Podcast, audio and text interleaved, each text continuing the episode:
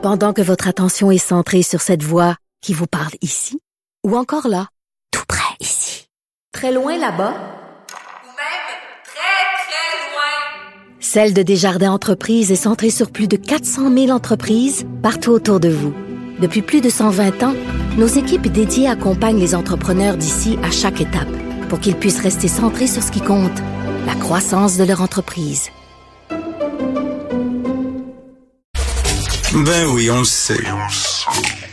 Martineau, ça n'a pas de bon sens comme il est bon. Vous écoutez Martineau. Cube Radio.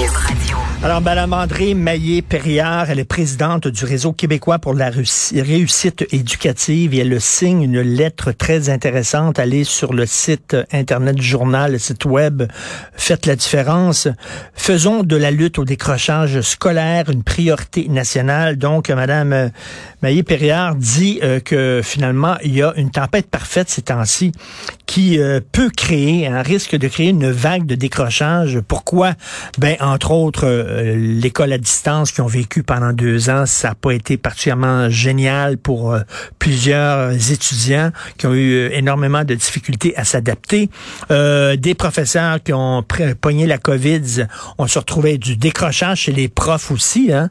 On le voit aujourd'hui, il y a plein de professeurs qui quittent à Montréal, entre autres, qui quittent leur école. Donc, les jeunes se retrouvent souvent avec trois professeurs différents là, qui se remplacent euh, euh, euh, au cours de la saison. C'est pas très bon. Et là, ben il y a une pénurie d'emplois. Et là, les entreprises commencent à embaucher des jeunes.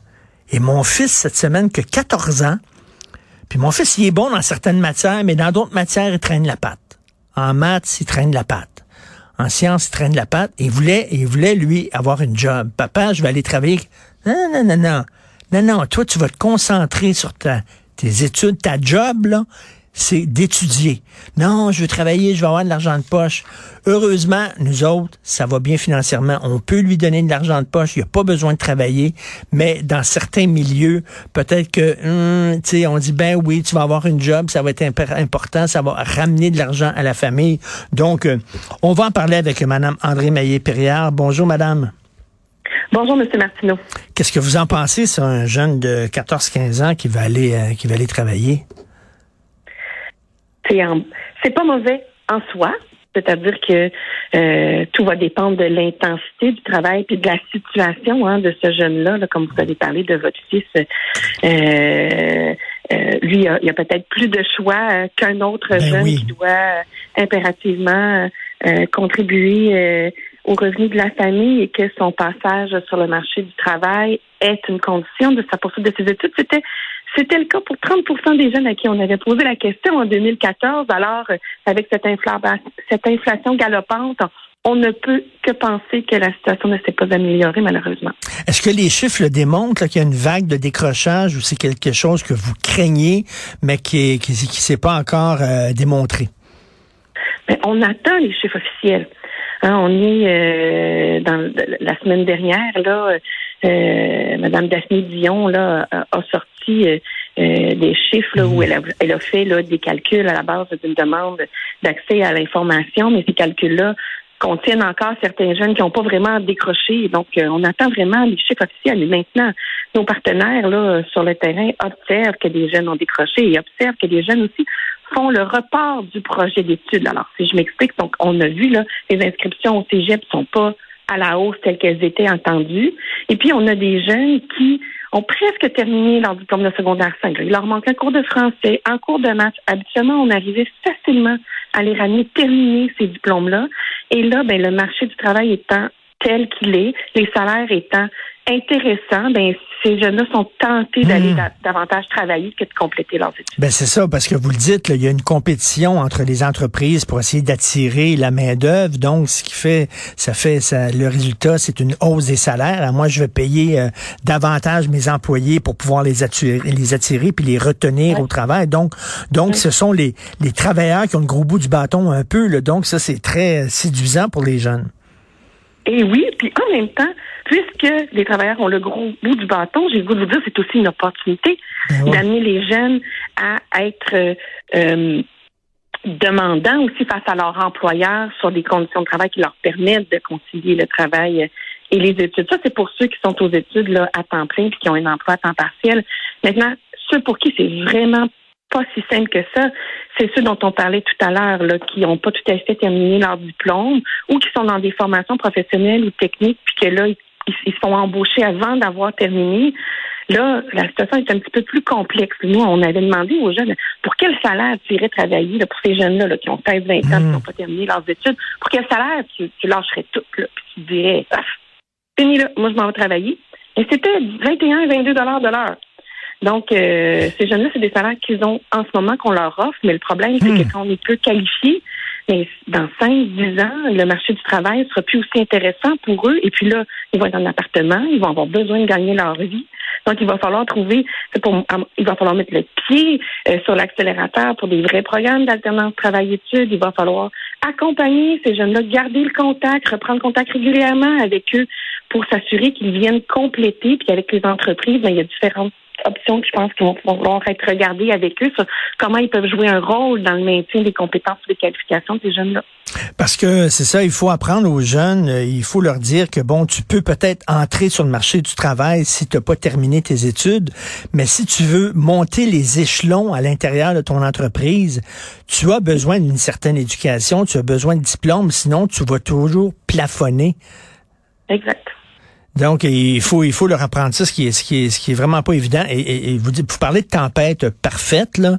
Euh, l'enseignement à distance qui été difficile pour les jeunes, les professeurs aussi, des fois, qui se sont succédés. Moi, j'ai entendu des fois des, des Ah non, mon prof était pas là, j'ai un autre prof, il est malade, il a attrapé la COVID, etc.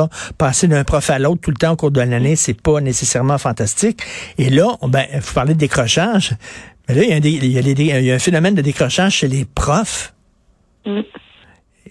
oui. C'est, la, la, la, un prof, ça change une vie. Hein. Lutter contre le décrochage scolaire, c'est certainement trouver euh, des solutions pour offrir là, à toutes nos équipes écoles euh, des conditions de travail qui vont faire en sorte qu'ils ont tous les outils nécessaires pour arriver à faire le travail qu'ils ont à faire euh, avec les jeunes puis être bien. moi, je pense que la réussite des jeunes passe par euh, le bien-être de nos profs, ça c'est certain. Euh, on pense, euh, il y a comme une révolution qui se fait, une mutation dans le marché du travail. les jeunes, on le voit, ça leur tente plus de travailler les week-ends, le soir, comme leurs parents. Ils ont vu leurs parents se tuer au travail, ça n'a rien donné. Les parents n'étaient pas disponibles, étaient toujours en train de travailler. Les autres, ça leur intéresse pas. Donc, ils ont un rapport au travail qui est différent. Peut-être aussi que moi, moi, à l'époque, c'est que tu étudiais à temps plein, là, tu allais au cégep à temps plein, puis tu allais à l'université à temps plein, puis tu finissais ta, ton bac ou ta maîtrise, puis tout Puis là, après ça, tu allais travailler. Peut-être que maintenant, les jeunes se disent, non, pourquoi il faut absolument étudier à temps plein? Je peux étudier à temps partiel. On va changer notre conception, non seulement du travail, mais la conception de l'étude aussi. C'est fort probable. C'est pour ça qu'on pense que les, solutions, on va pouvoir les trouver euh, avec eux. Maintenant, on sait aussi que quand on, met dans, on se met dans des parcours comme ça, mais c'est pour ça je disais qu'il va falloir réfléchir à de l'alternance. Euh, ça va être de l'alternance, peut-être travail, études, euh, exploration de la vie et savourer la vie, un, un, bon équilibre hein, dans tout ça.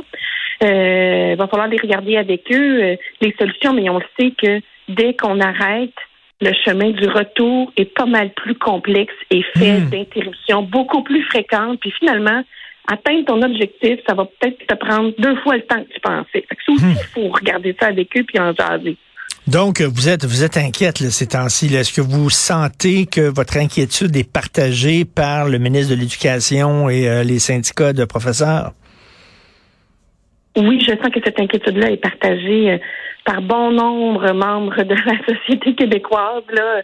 Euh, beaucoup de parents, bien entendu, mais beaucoup d'enseignants, direction d'école, euh, au niveau de nos élus aussi, euh, euh, on aimerait entendre parler plus hmm. d'éducation peut-être dans cette campagne électorale-là, mais j'ose penser que ça va venir. Là, il va falloir avoir des vraies solutions à proposer, puis s'y mettre rapidement, puis aussi être en mesure de nous donner les taux de décrochage scolaire réels. Tu sais, comme, ben comme on dit, on est en attente des taux officiels. Là.